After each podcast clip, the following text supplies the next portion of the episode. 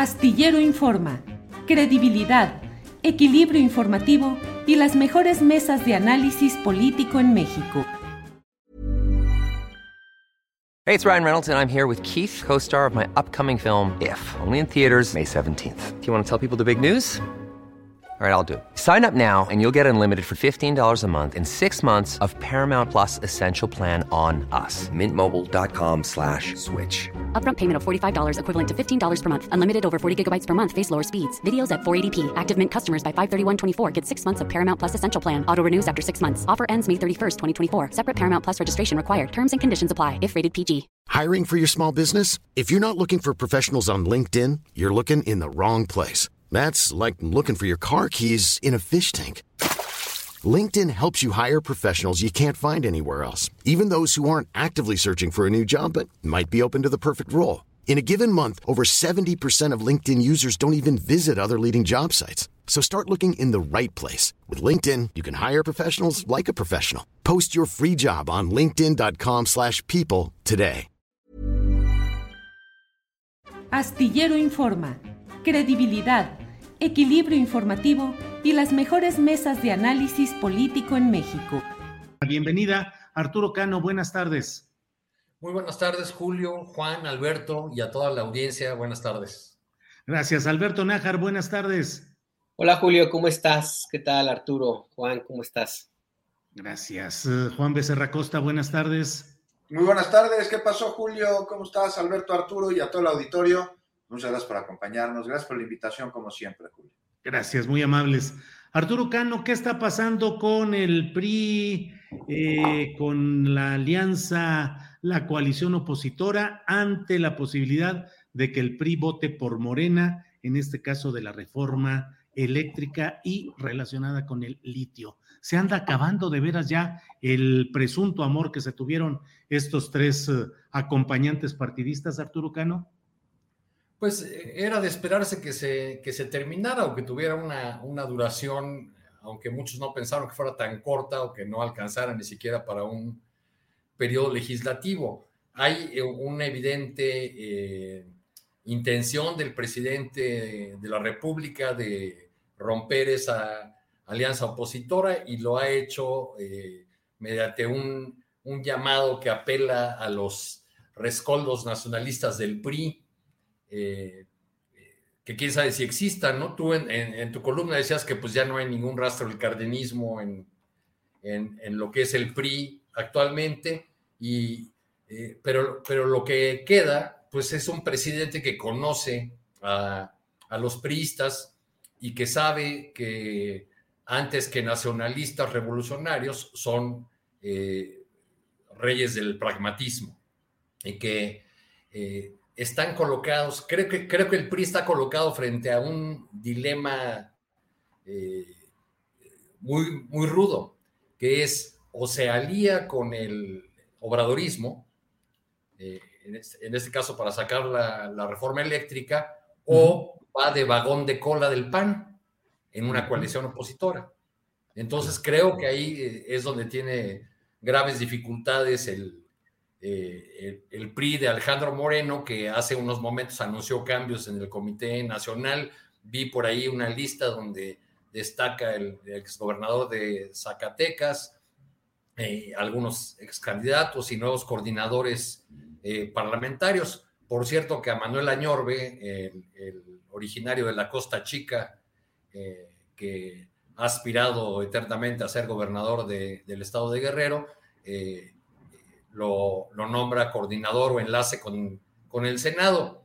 Este, uno de los actos políticos recientes de, de Añorbe fue eh, sumarse a los legisladores del PAN que recibieron al líder de Vox y firmar la llamada Carta Madrid.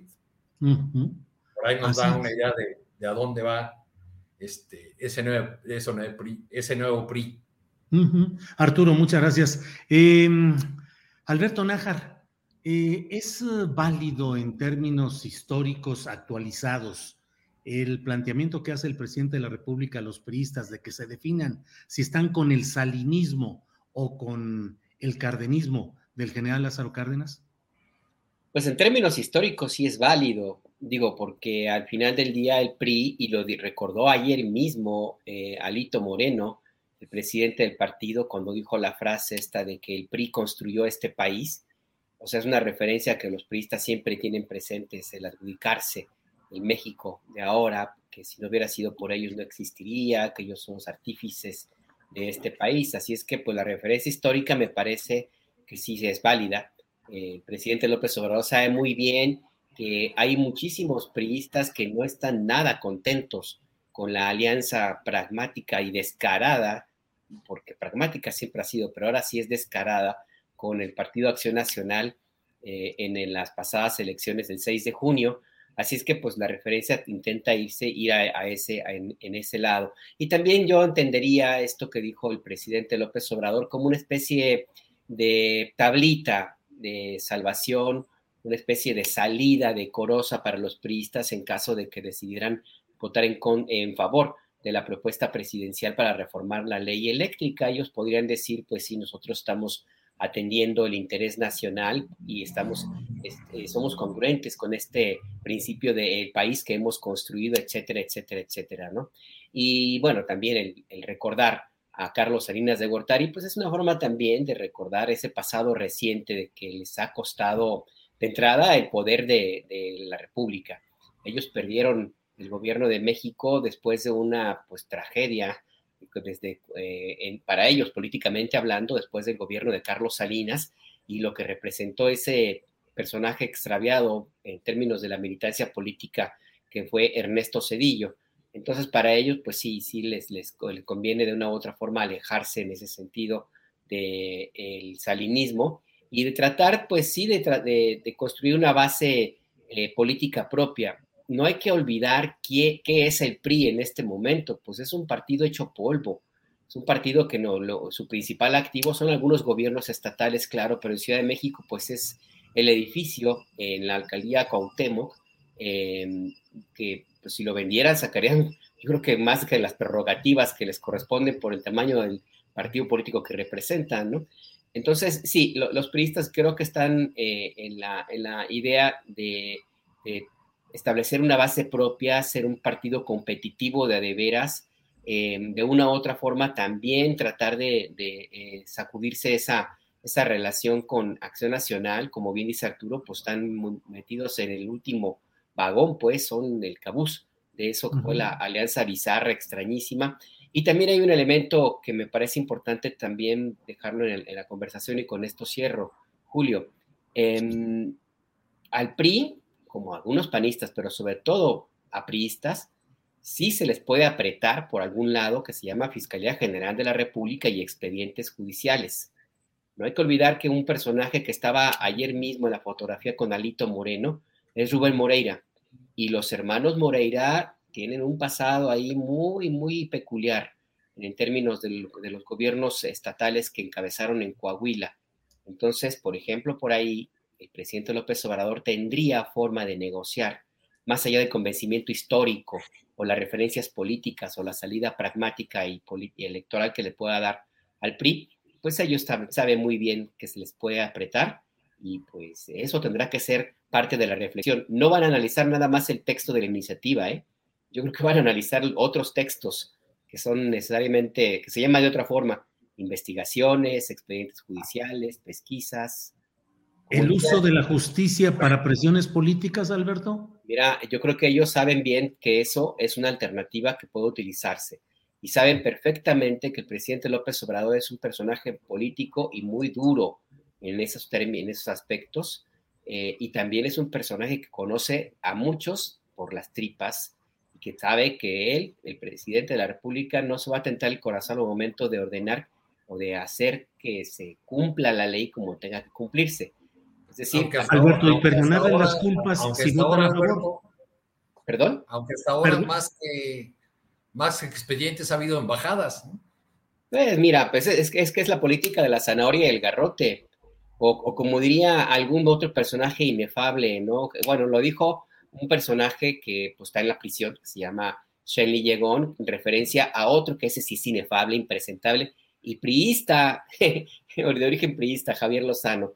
Yo creo que los priistas, el, partido va a leer o está leyendo, insisto, no la iniciativa presidencial solamente en reforma eléctrica, está leyendo una frase que dice, copelas o cuello. Sas, mano. Muy bien, Alberto Nájar, muchas gracias. Juan Becerra Costa, usar los instrumentos de justicia para conseguir eh, avances políticos o logros políticos y en ese sentido perdonar a los culpables y a los corruptos porque ahora sí van a votar por un noble fin, suponiendo que así fuera, Juan. Pues suponiendo que así fuera, Julio, y, eso pues atentaría contra todo lo que ha venido diciendo el presidente con respecto al combate a la impunidad y a la corrupción, utilizar eh, a la justicia como eh, señuelo, como zanahoria, como premio, este, para en caso de que aquí el PRI este, se sumara y votara por las iniciativas de reforma, pues, este, híjoles, no sé, no sé, Julio. Yo lo que veo aquí es que el PAN ya se puso celoso y eso le pasa por andar cortejando infieles. Y yo me pregunto qué durará menos, si el pacto por México, si va por México, o, pues ya que lo mencionabas, Alberto Lozano como vocero de la Coparmex, y esto sucede cuando las cosas son pura y mera simulación, como esta promiscua alianza que hubo entre el PAN y el PRI, y lo que queda del PRD. Ahora, a ver, el PRI, ese partido que como el Vaticano pasa por épocas de decadencia, pero ahí sigue, ¿no? Porque, porque el PRI no se crea ni se destruye, solo se transforma. Ha cantado, sí, desde el 2000, que perdió el poder, pero que es nuevo, que es un partido nuevo, el nuevo PRI, y que es fiel a sus principios. Y no sé, a mí esto que, que escucho del PRI me suena tan contradictorio como, pues como ser al mismo tiempo revolucionario e institucional. Y a ver, con respecto a la reforma de la ley eléctrica, pues, ¿qué les parece si recordamos, aunque sea parte de los principios fundacionales del PRI? Pues porque me parece que irían muy de la mano con esta reforma presentada por el presidente, que tiene mucho más de cola, como dice Alberto, no lo dudo. No solo se está estudiando la reforma eléctrica, sino una alianza. Por supuesto que esos principios del PRI pues, no han sido respetados. Y ya decía aquí hace, me parece que algunos meses, no muchos, que si los partidos políticos en México fueran respetuosos de sus principios fundacionales, pues tendríamos unos partidazos, pero no es así. Y basta recordar, por ejemplo, el giro que da el PRI en los 80 para que durante los 90 se desestaticen los recursos de los mexicanos. Y recordemos que cuando la dirigencia del PRI, Miguel de la Madrid, y esa alianza construida con el sector privado destapan a Carlos Salinas de Gortari, pues adentro del partido hay un cisma del que nace el Frente Democrático Nacional, que gana las elecciones y que a través del fraude y de la mentira pues no se le reconoce y luego, luego se vuelve el PRD. Y hoy, bueno, hoy los ideales de ese grupo de mexicanos que en 1988 encabezó Cuauhtémoc Cárdenas, pues hoy muchos están en el poder y buscan echar para abajo todo lo que durante el salinato se forjó en un esquema de saqueo de la nación, que fue más institucional que revolucionario. Y algo que podemos ver muy bien en una portada eh, de aquel proceso es cómo se dio todo eso, aquel proceso del año de 1992, me parece. No sé si la recuerdan, que decía sobre la banca en México, 1992, sí, señor presidente. 1982, sí, señor presidente, en referencia a la nacionalización y luego a la privatización de la banca. En fin, perdón, Julián, puse la historia, por lo que ya rápido regreso este, Oye, pero yo te quiero preguntar una cosa ahora que has invocado esta ley de la conservación de la materia, que dice que la materia no se crea ni se destruye, sino solo se transforma, la ley de la Boise, la Boise, como se pronuncie. Em, pero ¿qué quieres decir? Que entonces estamos, la cuarta transformación, solo es la transformación de esa misma materia que es el priismo, que tuvo el PNR, el PRM, el PRI. Y hoy, esa es la cuarta transformación. Digo, discúlpame, pero por ahí te pregunto. Pues mucho tiene que ver, no solo la cuarta transformación eso, pero muchos de los que están en la cuarta transformación son de ese grupo que salió del PRI en 1988 porque no estaba de acuerdo el rumbo que estaba tomando el partido y a dónde se dirigía el destapado Carlos Salinas de Gortari, que ya existían antecedentes de coqueteos con el modelo neoliberal por parte de Miguel de la Madrid, pero nada más hay que ver quiénes estaban en el templete y cuál era su discurso y cuál había sido su discurso mientras estaban en el PRI, de dónde viene Morena. Morena viene de un PRD que a su vez viene de un Frente Democrático Nacional, que a, su vez viene de, un cisma adentro del PRI. O sea, no hay duda y se va transformando. Y no solo es eso la cuarta transformación, mucho ha pasado entre 1988 y el 2018, que fue eh, en las elecciones que le dieron el triunfo precisamente a la cuarta transformación. Pero oye, me parece que de nadie es secreto, de ahí vienen. Y ahí está. No, Cuauhtémoc Cárdenas jamás alcanzó la presidencia, fue el primer jefe de gobierno de la Ciudad de México, pero la buscó y la buscó y la buscó y no la encontró. Y ahí, de ahí, de ahí, de ahí surgen. Eso, eso me parece que es este, innegable. Si quieren, lo, lo discutimos. Pero bueno, bueno, ya para terminar, Julio, pues andan enojados los del, los del PAN, ¿verdad? En eso andábamos. Ah, porque les habían prometido el baile y parece que se dio otro cliente que paga mejor. Ahora, finalmente, el PRI tiene la oportunidad de, demostrar que sus principios son más fuertes que sus intereses o de demostrar que no es así y que sus intereses inmediatos y particulares están primero que sus principios, confirmando lo que diría Groucho Marx, ¿no? Si no le gustan mis principios, no se preocupe, tengo otros. otros. lo que confirmaría además, y una vez más, que todo es simulación en este grupo de dinosaurios. Y ya, ahora sí, para cerrar, vaya capacidad política el presidente para generar las condiciones de que se dé esto que estamos viendo. Sí. Que muchos tengan su peso y que la podredumbre flote. Ya luego, si quieres, hablamos de Alito y que no hay presión, dice. Sí, sí, sí. Ahorita pasamos a eso. Juan Becerra Costa, muchas gracias.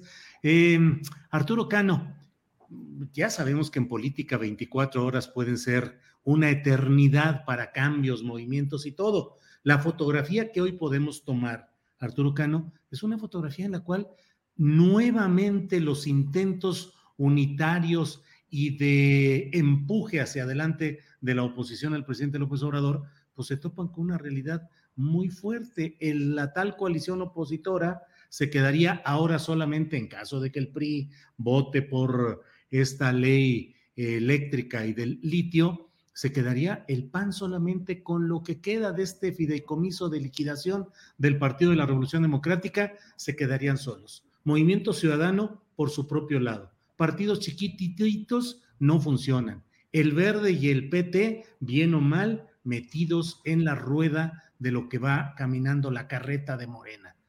Pues eh, finalmente la oposición vuelve a una situación de fragilidad y de división, Arturo? Pues yo veo que, que la indicios de que la élite empresarial, que, tiene eh, muchos, tiene muchos de los hilos del control de la coalición opositora, ha optado más bien por el Partido Acción Nacional y por sus, figuras, ¿no? Consideran, eh, me parece, desechable al, al PRI pero ya que usas esta, esta figura de la fotografía del momento, eh, yo diría que esta fotografía del momento a mí a lo que me lleva es a un álbum de fotos donde ya hay unas que se han ido tornando sepia por el, por el paso de los años.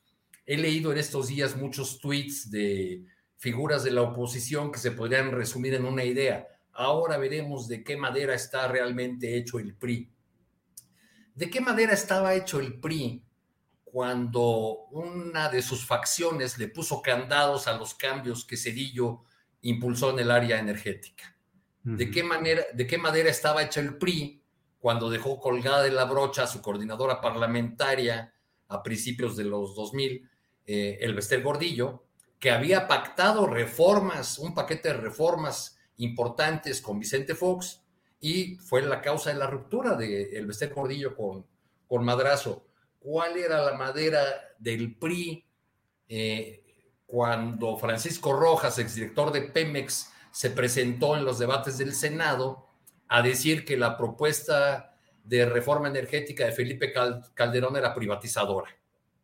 Tuvo que llegar otro priista, Peña Nieto, a la presidencia para que esa reforma largamente anhelada por los eh, neoliberales más duros eh, se hiciera posible con el llamado Pacto por México, que por lo que vemos a partir del 18 y cómo se ha ido eh, deshaciendo aquella coalición pactista, pues era un, pacto sostenido más que por una idea de país o por principios, era un pacto sostenido por los frágiles alfileres de los, de los intereses. ¿Qué quiero decir con todo esto? Que eh, nos están tratando de, presentar desde el bando opositor la idea de que este es un momento único e irrepetible en la historia del PRI. Y con estos ejemplos que he citado, creo que queda claro que el PRI desde hace varios sexenios, pues ha jugado con sus votos en el Congreso al, eh, en el más puro ejercicio pragmático para eh, venderlos, cambiarlos, eh, en fin, durante los dos sexenios del PAN, por ejemplo, para que sus eh, gobernadores se afianzaran y, para que esa suerte de vicepresidentes que fueron Gamboa y Beltrones, pues tuvieran su, su, manejo, designaran cabezas de los organismos autónomos, definieran gobernadores y candidaturas, etcétera, etcétera. Bueno, pues ese es el, el PRI pragmático eh, en el que no quedan ni las cenizas ya de, del pensamiento de la obra del general Cárdenas, ni, tampoco ese eh, nacionalismo del, del, llamado presidente caballero, ¿no? De López Mateos.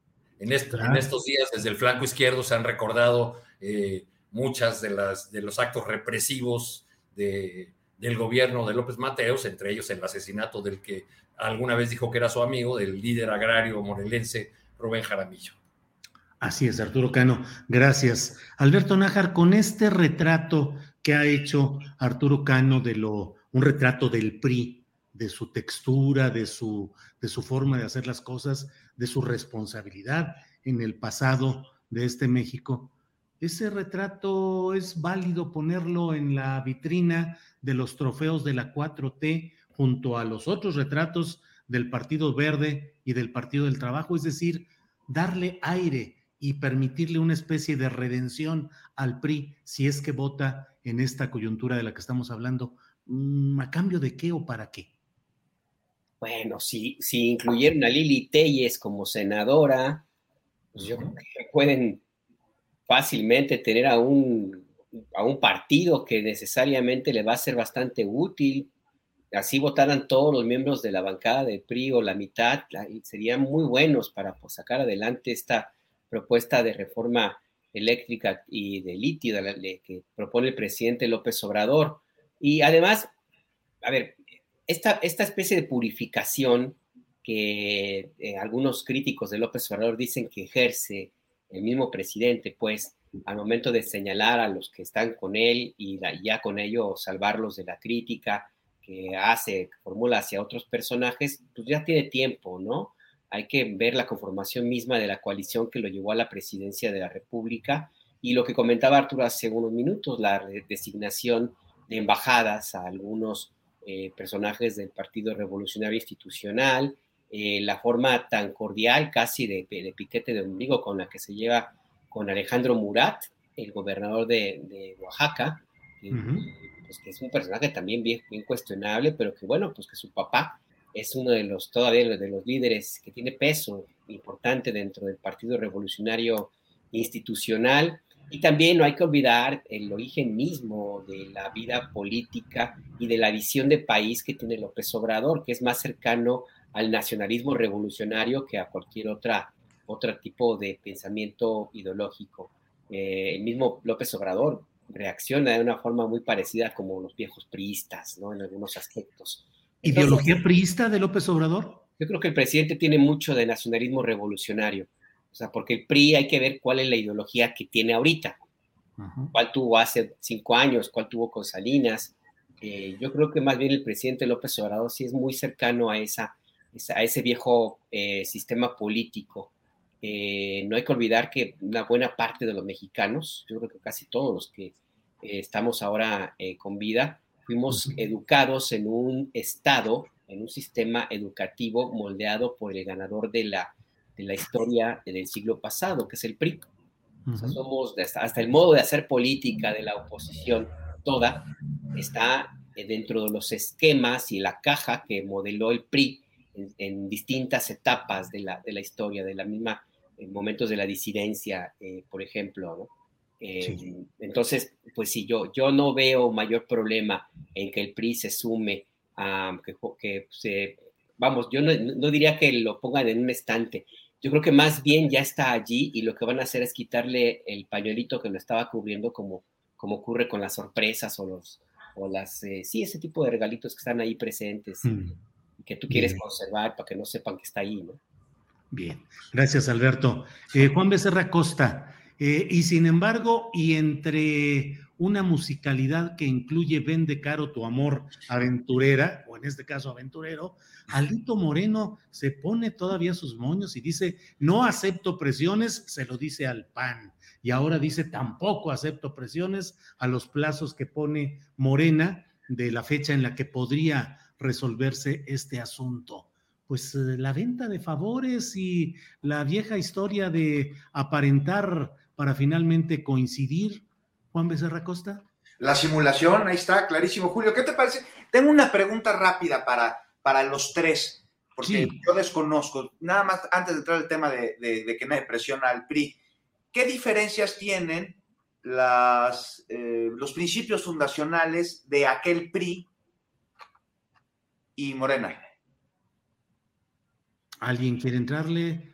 Yo lo que digo, yo respondo por lo que yo sé, eh, no hay una carga diferente. Realmente el PRI como tal es eh, un alejamiento de lo que fue el Partido Nacional Revolucionario en su origen y luego el Partido de la Revolución Democrática, que tenía todavía una carga realmente revolucionaria. A partir de Miguel Alemán y de los documentos que ha elaborado el PRI, se ha ido acomodando siempre. La característica de la ideología o de los documentos básicos del PRI ha sido el acomodo a las necesidades políticas del gobierno en turno. Si el PRI hoy tuviese que eh, estuviese en el poder con López Obrador, estaría haciendo todo para que su ideología fuera la del bienestar revolucionario.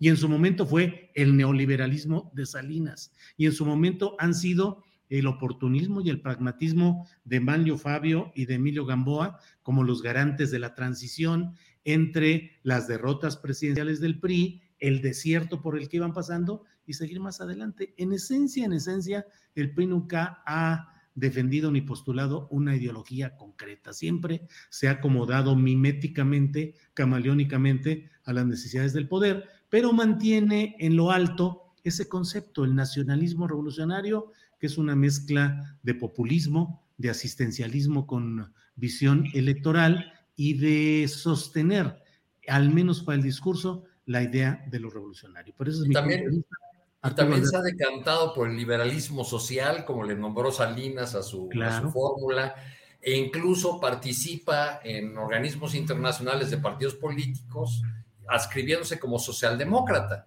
Así es. ¿no? Pero eh, muchas de sus políticas en los estados son plenamente conservadoras. Entonces, bueno, pues más bien, ¿qué sabemos de, del PRI? Lo, lo que yo quise hacer con el repaso que hice hace un momento fue decir, pues no sé por qué se asustan de si el PRI va a pactar una reforma en el espacio legislativo, pues que no para eso es el Congreso. Pues sí. Para que se pongan de acuerdo las fuerzas políticas, debatan. Lo, lo que ocurre con este tema de la reforma eléctrica, creo yo, es que nos devuelve eh, años atrás a un debate que el neoliberalismo supuestamente nos, nos permitió superar y que ya vemos que no. Eh, yo, yo lo, resumiría en, el clásico libro de Cordera y Tello, aquel de la disputa por la nación. Creo que seguimos en la disputa por la nación, en dos visiones de país enfrentadas, que son irreconciliables, y lo vemos en estos días cuando los argumentos a favor y en contra de la, de la iniciativa de ley eléctrica del presidente eh, son prácticamente un diálogo de sordos. Nadie oye al otro. Así es. O sea, por más que estemos de acuerdo en que el problema es garantizar el abasto eléctrico seguro, eh, con bajas tarifas para la mayor parte de la población, etcétera, etcétera. Algo se rompe, y, pero eso no es tampoco nuevo. Yo estaba revisando el día de ayer unas notas de mis crónicas de los debates en el Senado en 2008 y son exactamente los mismos argumentos. Nada más que en aquel momento había priistas este, lanzándose contra el PAN, ¿no? Claro, la, postura más congruente, hay que decirlo, es la del obradorismo, que ya se expresaba en aquellos, en aquellos debates del Senado a través de muchos eh, representantes, de muchas figuras como Jiménez Esprú y otros que, Arnaldo Córdoba, otros que llegaron a esos, a esos debates. Pero creo que seguimos en esa, en esa discusión de la, de la disputa por la nación, aunque dominados por élites partidistas para las cuales la ideología y los principios no tienen la menor importancia, para las cuales lo único que importa es el poder y el pragmatismo puro en su actuación es la marca de la casa. Gracias, Arturo. Alberto, ¿algo sobre este tema? Pues yo coincido, son casi, casi, no por decir hermanos gemelos, ¿cómo se llama esos que son de, del mismo embrión? De, ¿Siameses? No, cuates, son cuates. Cuates, ah, los cuates, sí. Morena y el PRI no monocigóticos. Ajá, exactamente. Entonces, sí, no, ahí no hay, no hay mucha diferencia. A propósito de lo que decía Arturo de liberalismo social, a mí me tocó cubrir esa, esa reunión del PRI cuando Salinas de Gortari hizo el discurso que, que hablaba de liberalismo social, y yo veía a los priistas con una cara de what, como diciendo, ¿y qué me está, de qué está hablando? Y todo el mundo le preguntábamos a, a los priistas si no, sí estamos de acuerdo con lo que el presidente, ¿y qué es eso? Nadie sabía, pero sí, es básicamente coincido con, con ustedes, el, no hay mucha diferencia, son cuates estos dos. Ok. Gracias, Alberto. Pues perdón, que me lo que provocas con tus preguntas? Oye, Julio, pues, si quieres ya le entro rápido lo de, lo de nadie presiona al PRI. Bueno, a mí me parece que podría estar bajo más presión, Julio, de la que está hoy. No sé ustedes qué les parece. Y si bien históricamente ha sido el PRI quien presiona a todos a través de la extorsión, de la violencia, de la tortura, del exterminio, no olvidemos aquí el terrorismo de Estado que durante sus mandatos existió, pues hoy en sus siglas recae la presión de ser un partido que ha caído en el oportunismo, como estábamos hablando aquí, en la pérdida absoluta de valores, pero más grave para ellos que eso es la pérdida de posiciones en gobiernos, en cámaras, así que pues no me vengan con que no hay presiones, claro que las hay, aunque diga Lito que, que al PRI no lo presiona a nadie. No, el PRI tiene la presión de haberse quedado rezagado, tiene la presión de construir las condiciones para reagruparse, tienen la presión y grandísima además de romper con un pasado, cosa que yo veo imposible, y lograr construir algo de credibilidad, cosa que veo todavía más imposible. Porque a mí no sé ustedes si han sabido de otro, pero el único muerto que se sepa que ha resucitado es bíblico y es Lázaro. Y fuera de ese dogma, no hay nadie más. Lo único que le queda ahora al PRI, me parece que es aprovechar la oportunidad de interlocución que les da el presidente. Pero no me digan que no hay presión hay, un muerto que resucitó, acuérdate que un líder del cartel de la, los caballeros templarios resucitó, lo, dio por muerto Calderón. El Chayo. Nazario. Nazario Moreno el Chayo. El más Chayo. Sí, murió dos veces. Sí. En, ese ámbito sí ha habido varios resucitados, Juan Sí, bueno, me refería de los de allá, o sea, este, físicamente, orgánicamente muertos. Ya luego hablamos de simulación, si da tiempo de hablar de Lili Telles, pero bueno. Ahorita, ahorita entramos a ese tema, Juan. Arturo Cano, bueno, ¿en qué quedó esto de los uh, Pandora Papers? Eh, ya hubo antes el, las Bahamas Wikileaks, eh, las Bahamas Leaks, eh, los Panama Papers. ¿Qué opinas? ¿Realmente son datos impactantes? ¿Se está estremeciendo el mundo? ¿Es un un momento mediático que se está viviendo o habrá algo más profundo en lo mundial y en México, Arturo Cano? Here's a cool fact. A crocodile can't stick out its tongue. Another cool fact, you can get short-term health insurance for a month or just under a year in some states. United Healthcare short-term insurance plans are designed for people who are between jobs, coming off their parents' plan, or turning a side hustle into a full-time gig. Underwritten by Golden Rule Insurance Company, they offer flexible, budget friendly coverage with access to a nationwide network of doctors and hospitals. Get more cool facts about United Healthcare short term plans at uh1.com. Hey, it's Ryan Reynolds, and I'm here with Keith, co star of my upcoming film, If, only in theaters, May 17th. Do you want to tell people the big news? All right, I'll do it. Sign up now and you'll get unlimited for $15 a month in six months of Paramount Plus Essential Plan on us. Mintmobile.com slash switch. Upfront payment of $45 equivalent to $15 per month. Unlimited over 40 gigabytes per month. Face lower speeds. Videos at 480p. Active Mint customers by 531.24 get six months of Paramount Plus Essential Plan. Auto renews after six months. Offer ends May 31st, 2024. Separate Paramount Plus registration required. Terms and conditions apply if rated PG. Yo creo que dejando de lado el reconocimiento que debemos al amplísimo grupo de periodistas y medios que dedicaron muchos meses a esta investigación, eh, tengo para mí que las repercusiones en el sistema financiero mundial, en los organismos internacionales e incluso en los gobiernos, pues serán como en el caso de otras revelaciones, eh, quizá menores que la, que la presente, pero serán muy escasas, mientras, eh, muy pobres, mientras no haya una decisión eh, de los centros de poder mundial de ir realmente a un combate a, fondo a estos mecanismos donde se ocultan prácticas corruptas, eh, evasión de impuestos, etcétera, etcétera. Pero bueno, pues el, el, problema es que lo que esa imagen que tenemos de de los paraísos fiscales o que nos viene mucho de las películas de aquel hombre que llega con unas maletotas a una isla paradisiaca en el Caribe y, es recibido por un banquero eh, flemático con, con, bastón y bombín y, le guardan su dinero con todos los secretos del mundo, pues ya este, es, es una, una imagen muy rebasada por la realidad sobre todo cuando a propósito de esta investigación uno ve datos de cómo las, los paraísos fiscales se han ido mudando de Europa del Este y del Caribe a varias entidades de los Estados Unidos.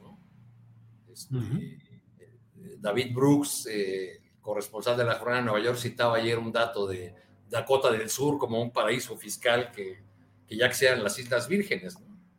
Entonces, eh, eh, creo que que por desgracia eh, no ha habido resultados positivos de este tipo de investigaciones, aunque todavía eh, habrá mucho de qué hablar. Este, los trabajos, según han dicho los propios colegas que han ido publicando ya algunas eh, porciones, pues todavía les tienen muchísimo material porque los volúmenes de información eran muy vastos. ¿no? Lo, que observo también en, mucha gente que sabe de estos temas, pues es, es como cierto desánimo o no mucha esperanza de que esto se traduzca en, casos judiciales sólidos o en un cambio de fondo eh, que, evite que se sigan utilizando estos mecanismos tan sofisticados y complejos para evadir el, pago de impuestos eh, y para permitir que los más ricos eh, sigan teniendo sus lujos sin dejar nada en sus países de origen. Gracias, Arturo Cano. Eh, Alberto Nájar, eh, ¿qué opinas pues del impacto de estas revelaciones, de un trabajo muy respetable, muy concienzudo y que, bueno, ya la expresión concreta, por ejemplo, en México, pues con tres mil nombres, pero particularmente, pues mediáticamente lo que más llamativo fue lo excepcional, es decir, lo excepcional no es que los empresarios de grandes niveles usen eh, estos mecanismos alternos de ocultamiento de dinero o de no pago de impuestos, sino en los políticos y en particular los de la 4T, así llamada, entre ellos Julio Scherer, el senador Armando Guadiana y el secretario de Comunicaciones y Transportes, Arganis, que dice que se lo chamaquearon, que lo engañaron, pero en fin, ¿cómo ves ese impacto de los Pandora Papers en la política mexicana o en, la, en el ámbito empresarial también mexicano, Alberto? Pues mucho menor al que tuvo eh, los Panama Papers, eh, la verdad. Eh, no ha tenido una mayor repercusión, vamos, ni siquiera ha habido tanto ruido por el hecho de que Luis Miguel, creo, y Chayán, y creo que hasta la cantante, la, Guzmán, también salieron allí, pues, este, lo cual hubiera representado también muchísimo ruido en términos de la intercambio en las redes sociales, pero no, esto me da una idea de que no sé si, si finalmente eh, la gente esté muy, ya muy vacunada en México con respecto a este tipo de investigaciones sobre corrupción, a que exista esa idea de que, bueno, pues ya lo sabíamos y nada nuevo ahí en el escenario. Eh, no sé hasta, hasta, qué punto si finalmente la atención de, la opinión pública pues eh, no, se, no se quiso meter mucho en eso, se fue por otro lado, el tema de, la electricidad, por ejemplo, de la ley de reforma eléctrica, en ese, en ese, ahí sí hay muchísimo debate y a lo mejor consumió la energía por ese lado. No lo sé, pero la investigación me parece muy positiva. Eh, yo coincido en, el sentido de que servirá muy poco revelar que existan estos eh, eh, personajes si no existe una, eh, un paso más adelante, saber si efectivamente, por ejemplo, en el caso de Julio Scherer, por ejemplo, eh, si la, renuncia que, dio o, la que la, renuncia pues que hizo efectiva pues el anuncio es de irse al gabinete presidencial correspondía a que ya sabía que venía este tema de investigación de, los Pandora Papers porque el mismo secretario Arganis le, adelantó al presidente López Obrador habría alguna cosa por ahí en ese sentido. Eh, o finalmente, si va a ir más allá, por ejemplo, para ser el senador Guadiana, por ejemplo, que tiene otro tipo de, temas mucho más escandalosos que una, eh, una parte de su dinero en, un paraíso fiscal. Acuérdense que él, él es dueño de positos, de estas uh concesiones mineras que son violatorias de todos los derechos laborales y de salud y de higiene y de protección civil que puede uno imaginarse. La forma más cruel y más, pues más, más cuestionable de extraer carbón. Y bueno, Armando Guadiana tiene varios de estos positos, por ejemplo, ¿no? Entonces, que le saquen el, que tenga un, una propiedad de dinero en, paraísos fiscales, me parece que es menor de los escándalos que puede haber. Y ya de Germán Larrea y de otros personajes, pues era como casi como previsible. Casi yo, yo pensaría pues, que, finalmente pues dará algo que forma parte de su vida cotidiana. Habrá que ver si hay en esos 3.000 nombres algunos otros más. Eh, y habrá que ver si dentro de esta lista de estos, de, los que están allí, pues señalados, habría algunos personajes que formen parte de los adversarios de la 4T, o sea, de esos empresarios que ahora mismo son los que están financiando a, gerentes como Claudio X o, o, que han contratado los servicios de lo que queda en PRD y que son los que mueven así los hilos de esta senadora Lili Telles, por ejemplo, ¿no? A lo mejor por eso es que no ha pegado tanto, porque saben que, que también están en la lista y eventualmente les toque. Bien, Alberto, gracias. Eh, Juan Becerra Costa, ¿qué opinas de este tema de los Pandora Papers usando el lenguaje futbolístico? Tirititito, golazo o la pelota anda en el campo de juego todavía? Eh, pues no, han acabado los 90 minutos. Sí, sí, todo puede suceder, todo puede pasar, pero sí hubo un zambombazo, como dirían por ahí. Zambombazo. ¿Sí te acuerdas? Es el que inventó el lenguaje inclusive. Sí, muchachos, vamos, muchachos. Exactamente. No sé, me parece que este tema ha sido tratado en general de manera parcial y que más que respuestas, pues cada vez salen más dudas. De entrada, bueno, esta, esta, está resuelta, ¿no? Pero sí hay que, que, plantearla. ¿Es legal? ¿No es legal, eh, legal guardar el dinero en un país que catalogaron como paraíso fiscal? Porque aquí parecen estar pagando justos por pecadores. Y el hecho de que en efecto hay manejos de dinero ilegales, pues no quiere decir que todos los que han utilizado este esquema violen la ley o simulen o defrauden. No sé, el crear una sociedad offshore no es en sí un delito. Y hay quienes lo hacen sin tener ningún propósito de delinquir. Ahora, sabemos que los dueños de cuatro grandes proveedores de, de Pemex abrieron sociedades en paraísos fiscales y movieron millones de dólares en estructuras opacas. Y, y esto mientras recibían esos millones de pesos del erario. ¿Quiénes son? Pues ya coincido con, con Alberto, no es de extrañarse, ¿no? Este, el dueño de Oceanografía, de Yáñez Osuna, lo recordamos por los fraudes durante los sexenios panistas, ¿no? Fraudes de 2000 al 2012. Está el presidente del Grupo R, este Garza Vargas, están los de...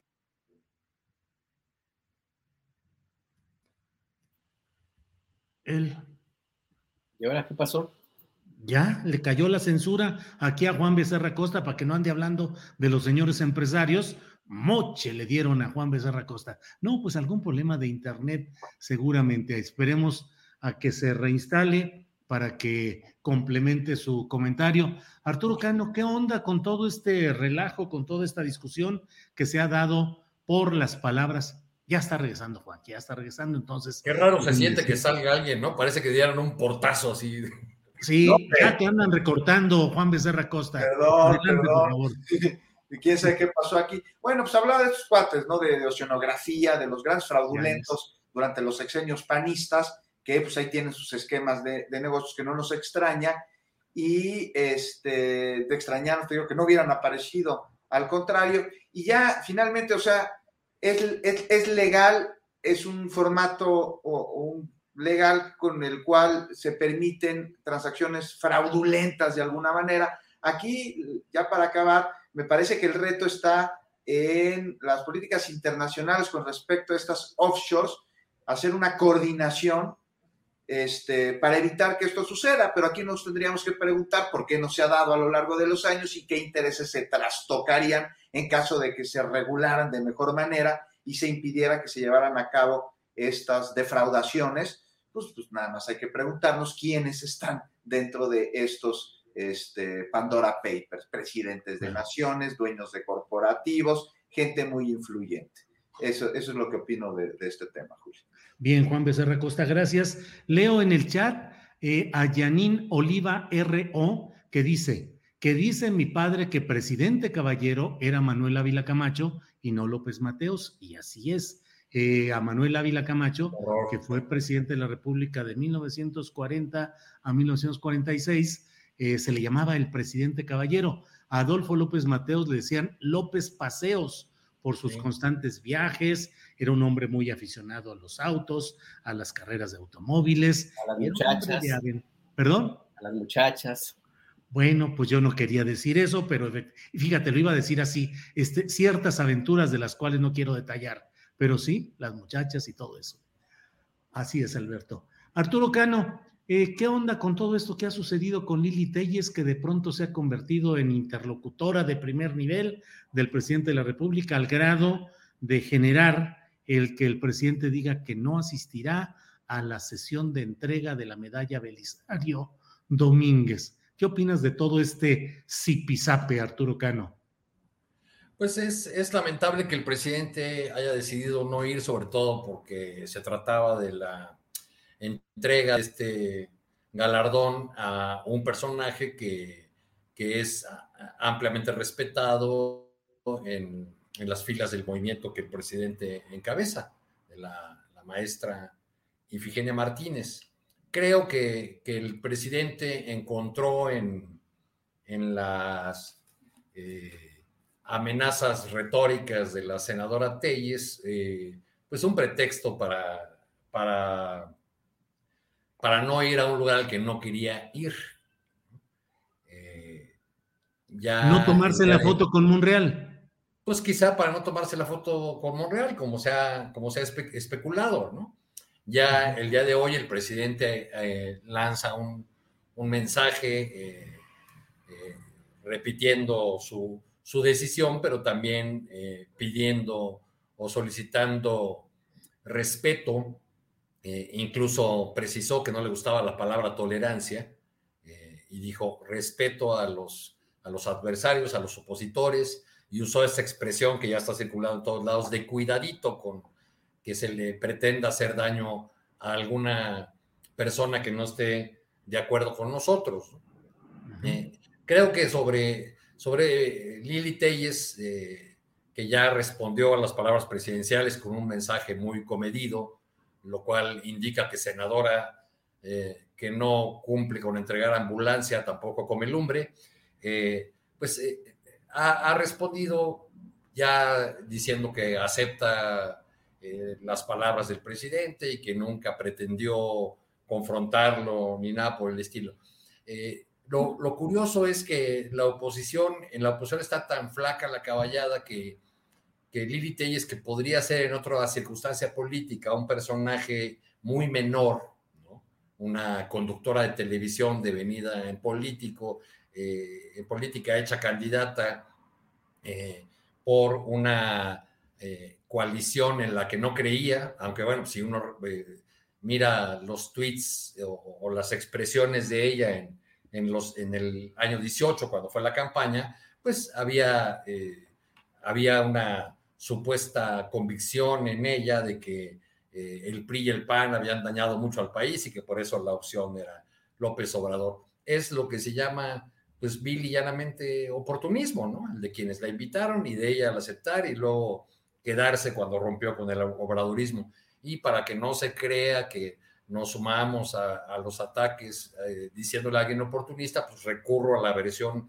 clásica del diccionario de, de Bobbio, Oportunismo es la búsqueda de beneficios personales en el desarrollo de cualquier actividad política sin ninguna consideración por los principios ideales y morales. Bueno, pues eh, gracias Arturo Cano. Eh, Alberto Nájar, ¿qué opinas de este, de todo este tema de Lili Telles? ¿Realmente el presidente habrá aprovechado todo esto para no irse a tomar la foto con Ricardo Monreal? Mira, yo creo que sí la midió. Em, porque necesariamente iba a necesitar de una negociación política para tratar de convencer no solamente a esta locutora, sino también al resto de los compañeros de la bancada del Partido Acción Nacional que tuvieron en esta semana, creo que ayer mismo, una exhibición eh, francamente eh, lamentable de una enorme, enorme capacidad de cinismo, de hipocresía y de desmemoria. veíamos a Xochitl Galvez eh, criticando que se usaban eh, groserías y malas palabras hacia la, senadora Lili Tellez, o sea, Xochitl Galvez quejándose de que alguien use malas palabras o, ese tipo de, lenguaje, pues está ya, como un poco surrealista el tema, ¿no? Entonces, a mí, a mí me, parece que si el presidente López Obrador la midió bien, no quiso que eh, hubiera ahí oportunidad para que se eh, armara un escándalo a partir de eh, lo que era justo que esperaba esta senadora de eh, confrontarlo, según esto, todo muy medido, muy, muy histriónico el tema, y pues para tratar de, obligarle a, alguna respuesta por allí, y del presidente López Obrador, y también que se le diera oportunidad a Ricardo Monreal de que hiciera una operación política para tratar de impedirlo y que por tanto anotara también otra cosita por ahí en la lista de pendientes eh, a negociar de parte de, Ricardo Monreal. No sé hasta qué punto no confió en la capacidad o en la habilidad política de Olga Sánchez Cordero para evitar algún desaguisado allí mismo. Así es que a mí, a, mí me parece que estuvo, eh, esa fue la, la medición que hizo el presidente. Yo honestamente creo que que sí sobre reaccionó, no estaría nada mal, o sea, no hubiera nada malo que hubiera ido, tiene la capacidad de, evadir ese y cualquier otro golpe político el presidente López Obrador, no sé qué habrá medido para que tomar la decisión de, no acudir, lo único es que le dio alas a un, en un ratillo, pues, a las, a, las, críticas en redes sociales, sobre todo para que se quede la idea de que, que el presidente tiene miedo, ya fue etiqueta la más vista en Twitter desde semana pasada, estos días, pues, eh, y, nada, pues que yo creo que fue una, una, decisión del presidente que está dispuesto a pagar los costos políticos de, de, esa manera. Y pues habrá que ver qué es lo que resulte ahí en, la, ceremonia que es la entrega a Ifigenia Martínez de la medalla Belisario Domínguez. Sobre la senadora Lili Telles y la forma como ha reaccionado con el mensaje de ahora mismo y con la advertencia que hizo el presidente López Obrador, que me parece que también formó parte de su análisis. Eh, pues no sé, ahí eh, me parece que estuvo bien el presidente diciendo que no le hicieran, que no se siguiera esa campaña, pues, de agresiones, porque no es lo más adecuado y también iba a ser una especie de boomerang. Eh, y, e insisto con el tema de, de, Lili Telles y, sus múltiples movimientos ahí histriónicos y lo que comenta ahora mismo, que tú señalas de ese mensaje comedido, forma parte de los rasgos, pues, de esta, de esta polémica legisladora, ¿no? Eh, no me quisiera meter mucho allí porque, pues, eso yo más bien lo ubico en un campo en el cual yo no tengo mucha capacidad. Yo más bien diría que la especialidad y la, licenciatura que tomó Juan pudiera ayudar a tener luces, ¿no? Para entender de qué trata, qué está pasando ahí en la psique de, esta compañera legisladora. Gracias, Alberto. Eh, Juan Becerra Costa, ¿Qué pasa en la psique de esta eh, legisladora? ¿Cómo ves todo el tema de Lili Telles, de la respuesta del presidente? En fin, todo este asunto, Juan Becerra. ¿Cómo va su psique? Sería muy interesante poder llegar a un diagnóstico, Julio. Para eso se requieren varios elementos. Para empezar, una serie de instrumentos de medición y, por supuesto, terapia presencial cosa que por más curiosidad que me da saber cuál es el estado de su psique, yo me ahorraría el tener que estar frente a ella pues más de cierto tiempo, incluso si fuera profesionalmente. Mira, es un Frankenstein del presidente. O sea, Que no le vayan a hacer nada, dijo el presidente, que así sea. Pues caray, sí, sin duda alguna. Ahora, habría de pedírselo a ella misma porque no es de nadie desconocido que pues se hace sus autoatentados. Y eso le voy a entrar, pero rápidamente, antes, me resulta, no sé ustedes qué opinen, increíble que llevamos semanas hablando de Lili Telles. O sea, por un lado, el presidente parece potencializar a sus rivales, dándoles tanto foro, abriéndoles la cancha, metiéndolos en la discusión. Y, bueno, por otro lado, Lili Telles, que esté en, en, la boca de todos y que sea tema de discusión pública, significa que de alguna manera lo que hace o lo que dice es relevante. Lili Telles, relevante en el ámbito político, quien ha cambiado los foros de televisión para ahora actuar en el Senado, porque eso hace actúa, donde ha encontrado un escenario para interpretar sus escenas tragicómicas en un drama que como en el teatro griego incluso tiene hasta coros. ¿No? Y ahí la vemos despotricando, injuriando, amenazando, con una agresividad cargada de violencia histriónica, que pues, pues, pues aquí respondiendo a, a la pregunta de su estado psíquico, podría pues derivarse de un trastorno narcisista y de absoluta ignorancia. Entonces el presidente no, no, va a ir al Senado, dice que para cuidar la investidura, que no quiere elementos para escenas deplorables como la que le conocemos a Lili es con las que logra crear más polarización de la que ya existe. No sé si a mí me parece adecuado que el presidente no asista a la entrega de la Belisario Domínguez, porque bueno, pues parte de la investidura presidencial es, es eso, eh, viene con el encargo que le dimos nosotros los mexicanos, el tener que lidiar con todo este tipo de cosas y presentarse en el Senado y, y, pues responder ese Frankenstein que él mismo creó y que su partido creo que es Lili Telles y, y, responder al coro que Lili Telles ha construido alrededor suyo, este, que acompaña su discurso de odio y que replica sus mensajes y la envalentona en hoy un clímax al cual seguramente no le espera otra cosa el olvido futuro de todos los que ahora dicen estar con ella una vez que les deje de ser Lili Telles de utilidad. ¿Por qué? Pues porque la usan para generar odio, este, no para construir, no para sumar, no para aportar. Y esto pues, no puede sostenerse por demasiado tiempo porque carece de cimientos absolutamente. Ahora, aquí hay que hacer pues, una pregunta, ¿no? Y un profundo análisis sobre por qué alguien como Lili Telles está en esta posición, está en el Senado. Es como decía un Frankenstein del presidente, se sabía que es provida, no era una desconocida, se sabía que al pañuelo verde le dice el trapo verde de la muerte, por ejemplo, y, y, pues no olvidemos este, que en 2018 pues habían pasado 18 años de aquel atentado simulado del que fue objeto, y es que no hay que olvidar aquí que de acuerdo con la opinión de especialistas en criminalística, las características de ese atentado corresponden con un autoatentado simulado, lo que sería muestra pues de hasta dónde es capaz de llegar en Telles por captar la atención pública. No olvidar, por favor, estamos hablando aquí de, de, ella, quien el presidente, pues, ungió en su momento.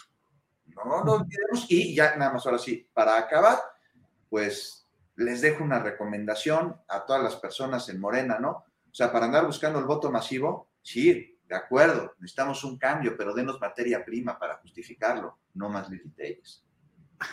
Muy bien, gracias Juan. Bueno, son las 3 de la tarde con tres minutos, estamos ya en la parte final de esta mesa de periodistas y como siempre, bueno, pues les pido que vayan poniendo sobre la mesa sus postrecitos de lo que quieran comentar, promover, informar, lo que deseen. Arturo Cano, ¿qué nos dices ya al final de esta mesa?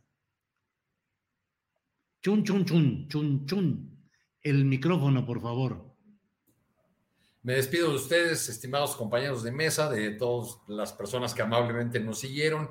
Y les recuerdo que este viernes el presidente López Obrador tiene una reunión con la plana mayor de la seguridad de Estados Unidos, empezando con el eh, secretario de Estado, el fiscal.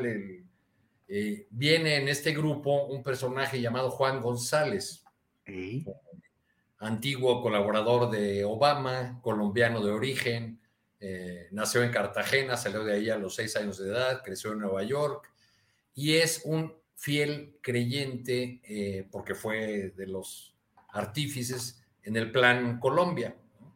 Eh, o sea, ¿qué podemos esperar si viene un personaje que, dice que su carrera surgió, se afianzó con, con, el Plan Colombia, un plan que, entre otros resultados, para no entrar más en materia, eh, dio eh, la, la, tragedia de 6.402 personas asesinadas por las Fuerzas Armadas colombianas, este, porque les pagaban una cuota por cada guerrillero muerto. El, caso de los llamados falsos positivos. Entonces, bueno, pues eh, el gobierno mexicano ha dicho que no más iniciativa Mérida, pero veremos en qué plan viene este, el sector de los halcones de Washington a, a esta visita del viernes. Gracias, Arturo Cano. Alberto Nájar, el postrecito sobre la mesa, por favor.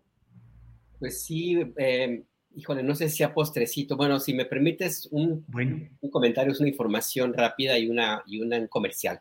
Sí. Eh, están deportando haitianos. Acaba de salir en la mañana un vuelo desde Tapachula hacia Haití. No es el primer vuelo que envía a México hacia ese país con migrantes, personas migrantes que trataban de llegar a Estados Unidos y que pues no lo lograron.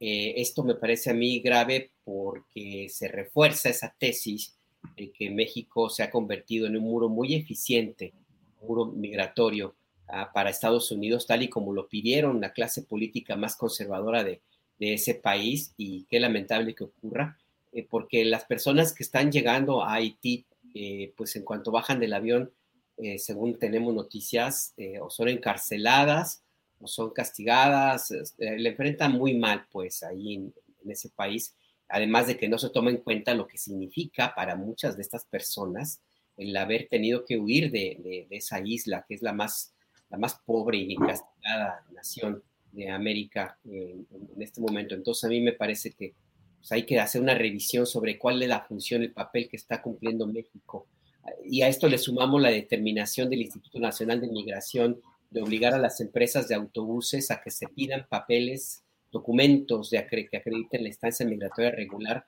a quien vaya a comprar boletos eh, de, camión, pues. Eh, y lo están haciendo nada más hacia los que tienen el color de piel más oscura. Si llega un europeo, un estadounidense, no le preguntan nada, pero si llega alguno con piel oscura, negra o morena, pues les, no les están vendiendo boletos, están haciéndoles un galimatías, además de que han instalado retenes migratorios en las centrales autobuses, en la del norte, por ejemplo. Entonces ahí me parece que hay que revisar esto que está ocurriendo, Julio. Y el comercial rapidísimo, quiero invitar a quienes nos ven, mañana pie de página tiene una tertuliana, es una reunión, una conversación sobre temas que, vinculados con el trabajo de pie de página el de esta ocasión es a las 7, mañana jueves, en el restaurante Tierra Adentro en Milán 20. Si puede, 22, perdón, si puede, vaya. Y si no, véanos en redes sociales de Facebook, de Twitter, de Periscope, de, pie de página. El tema es quién enciende la luz y es una mirada distinta a este debate sobre la ley de reforma eléctrica y el litio. No, ya, no, no vamos a hablar de las empresas de Claudio X ni de la CFE, sino de las miles de personas que no tienen servicio de electricidad o que lo tienen a, una tarifa altísima. Es una, una mirada distinta, muy pie de página. Mañana a las 7, Julio. Gracias por la oportunidad. Al contrario, Alberto Nájar, gracias. Tertulianos, tertulianas, tertulia en eh, Rompeviento, ahí en Tierra Adentro, que es un restaurante con una cocina muy sabrosa y con un ambiente muy especial y una eh, goce visual de estar ahí en Tierra Adentro es en la colonia Juárez, cerca del Teatro Milán, a un lado del Teatro El Milagro. Así es que, cómo no, Alberto Nájar, muchas gracias por esa invitación. Juan Becerra Costa, te toca cerrar esta mesa con tu comentario, reflexión, invitación, lo que quieras, ya al final, Juan Becerra. Pues muy rápidamente, Julio, nada más sobre la propuesta del magistrado Vargas sobre que se revoquen las denuncias de Pío López, un tema importante y me parece que más allá de lo que se determina en el tribunal y del proyecto que explica que pues la ley de entonces estaba vigente, pues establecía que los procedimientos serían improcedentes si la denuncia se presentaba después de tres años. Más allá de esto, habemos de ver este asunto de otra manera, pues estamos hablando del hermano del presidente, más allá de lo jurídico hay que verlo. Y él es un presidente que encabeza una lucha contra la corrupción y la impunidad que ha dicho nadie fuera de la ley, que se investigue para que no queden cabos sueltos, elementos ahí de suspicacia que solo hacen daño que no exista ninguna sospecha de impunidad ni de corrupción En este caso, que hay que decir que de origen, pues no tiene ninguna prueba de que se esté cometiendo un ilícito, pues ahí están nomás unos videos filtrados por el Pasquín con patas, ¿no? Por Loret de Mola, que muestra al hermano del presidente recibiendo una lana. Eso no es delito. Aún así, dadas las circunstancias, sí es algo que debería ser aclarado. Se compró un coche, le apostó al Cruz Azul, lo que sea, lo que sea, se tiene que saber. Me parece muy pertinente y eh, estoy en el mismo eh, sentido de lo que comentas. Y bueno, pues eh, gracias a los tres y espero que nos veamos el próximo miércoles. Arturo Cano, gracias y buenas tardes. Buenas tardes, Julio, Juan Alberto, gracias a todos. Alberto Nájar, gracias y buenas tardes. Buenas tardes, Julio, Juan, Arturo y a todos los que nos acompañaron, nos criticaron y los que nos echaron porras. Quitos, por ahí van. Así es. Juan Becerra Costa, gracias y buenas tardes. Buenas noches, buenas tardes, buenas noches, estoy diciendo. Es que los de la noche, a las nueve de la noche, ya en Informe Capital con Azul Alzaga en Capital 21. Ahí nos vemos, ¿eh? A las nueve de la noche. Muy bien. Muchas gracias a los tres y nos vemos pronto. Gracias. Para que te enteres del próximo noticiero, suscríbete y dale follow en Apple, Spotify, Amazon Music, Google o donde sea que escuches podcast. Te invitamos a visitar nuestra página julioastillero.com. When you make decisions for your company, you look for the no-brainers. And if you have a lot of mailing to do, stamps.com is the ultimate no-brainer. It streamlines your processes to make your business more efficient, which makes you less busy. Mail checks, invoices, legal documents, and everything you need to keep your business running with stamps.com. Seamlessly connect with every major marketplace and shopping cart. Schedule package pickups and see your cheapest and fastest shipping options from different carriers. With rates up to 89% off USPS and UPS rates. And with the Stamps.com mobile app, you can take care of mailing and shipping wherever you are. Make the same no brainer decision as over 1 million other businesses with Stamps.com. Sign up with Code PROGRAM for a four week trial, plus free postage and a free digital scale. No long term commitments or contracts. That's Stamps.com. Code PROGRAM. Para que te enteres del próximo noticiero, suscríbete y dale follow en Apple, Spotify, Amazon Music, Google o donde sea que escuches podcast. Te invitamos a visitar nuestra página julioastillero.com.